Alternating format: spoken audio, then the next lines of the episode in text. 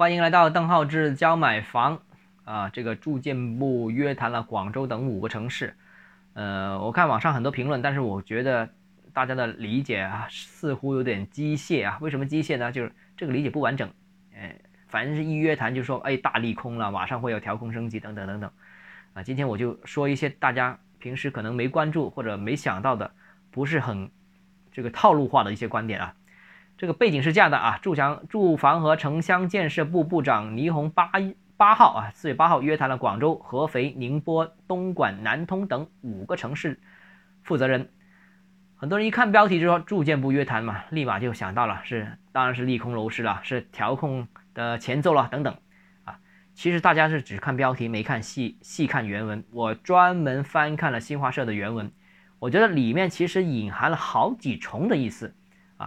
就表面上呢，大家都看得到，那隐含的意思是什么样呢？或者它整体反映了一个怎么样的一个态度和观点呢？接下来跟大家谈一谈啊。首先第一个呢，就是坚持房住不炒，坚持不以地产作为短期经济刺激的工具，这个不用说，这个是一贯的说法，这是强调而已。第二个呢，第二就要加强实施效果评估，及时完善相关政策，增强调控的针对性、时效性。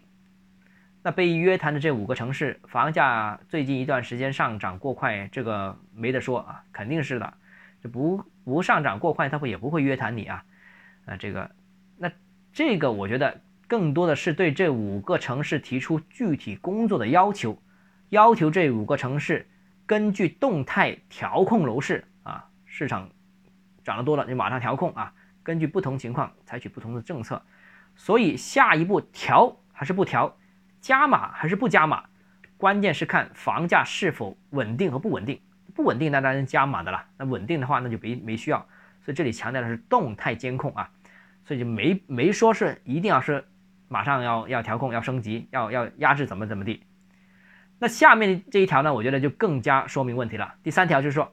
近期广州、合肥、东莞等城市落实主体责任，针对房地产市场升温等问题出台了调控措施。对稳定市场起到了一定作用，哎，这很明显，这个至少是对这些城市啊，特别是广州啊，近期实施的这个所谓的“税六条”稳房价政策的一个肯定啊。当然，这个“税六条”这个政策总体上是比较温和的，这个之前已经给大家分析过啊，比较温和，我觉得也是比较恰当合适的。那还有一个啊，继续我们往下谈，就是。里面谈到说，人口流入多的大城市要大力发展保障性租赁住房，降低租赁住房的税费负担，加大金融支持力度，尽最大努力帮助新市民、青年人等群体解决住房困难。那这来了，这这五个城市当中，人口流入最多的是哪个呢？肯定是广州了，是不是？那所以其实这里面也是要求广州在。租赁市场发展方面是要求是有所加强、有所动作，所以这里面不单只是谈房价的问题，还有一些租赁市场的问题。所以这个约谈不单只不能简单的理解为，哦，这个房价上涨过快就要压等等啊，它还有一些其他的内容在里面的。还有啊，最后就是这个消息其实公布完之后，住建部其实已经是把东莞和南通两个城市列入了房地产市场监测重点城市名单啊，那怎么样呢？就是列入监测名单嘛，说明这两个城市在稳房价工作当中其实是未获得满意的啊，中央可能不是太满意，所以把它列入这个重点监控名单啊。东莞是二线城市啊，南通可能三线城市了，是吧？啊，现在把它列进去，但是这个名单当中没有广州，那这说明什么问题呢？我觉得也能说明问题，没加你进入重点名单，就对你之前工作的，呃，还是我觉得还是 OK 的。那对广州而言，总体啊，我觉得是强调和提示为主。近期广州房价上涨过快呢，这个的确是事实，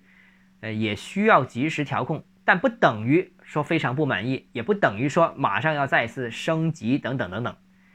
之前广州公布的这个税六条，我相信肯定会严格执行，特别是对那些个别实施，